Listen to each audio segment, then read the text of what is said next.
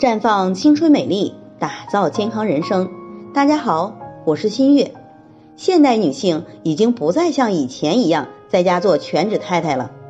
现在的女神们为自己而活，加之学历的增长和价值观的改变，着急结婚生子已经不再是她们的首要目标了。活出自己，打拼事业固然好，不过年龄也悄悄跨过了三十岁的门槛。想想不过三十岁。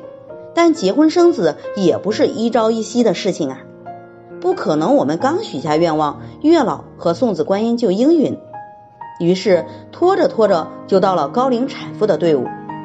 马女士今年三十七岁，备孕两年了还没有怀孕，公婆整天在她面前念叨，所以呢听节目过来咨询。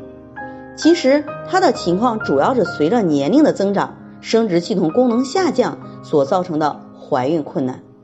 女性事业的上升期，也就是在三十岁前后，而二十五到三十五岁也是女性最佳的生育年龄。随着年龄的增长，女性生育能力逐渐下降，表现为妊娠率、活产率降低，流产率升高。究其原因呢，离不开随着年龄的增长而下降的卵巢功能和子宫内膜的健康状况。前者表现为卵子数量的减少和卵子质量的下降。后者呢，主要是出现子宫肌瘤、子宫腺肌症、子宫内膜病变等问题，而这些也是妊娠率下降的主要原因。未采取避孕措施而一直未怀孕的女性，百分比随着年龄的增加而逐渐升高。因此呢，女性尽量在三十五岁之前完成生育这件事儿。